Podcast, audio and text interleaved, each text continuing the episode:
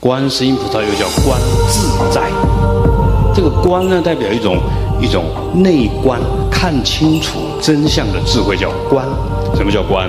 像各位看这个花，在时间上它是变化无常的，它不是永恒存在的。所以虽然花很美，但是你知道它只是一个暂时的存在，所以你会运用它，但是不会执着它。如果你去爱上了花啊，那你会很苦，因为花会凋谢的，花会成为呃这个肥料，肥料又长出花，所以这些肥料跟花是一体的，这个叫智慧。啊，所以观世音菩萨是有这个观的智慧而得到自在，啊，然后不但自己得到自在，内观自在，还要外观世间的痛苦。哪里需要我帮忙，我一定要去帮忙。